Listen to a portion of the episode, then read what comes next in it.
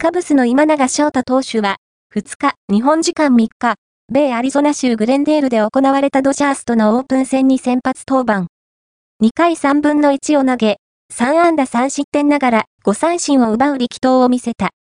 なお、大谷翔平投手は欠場しており、初対決派を、ザ・ポスト、MLB、OP 戦初登板の今永翔太、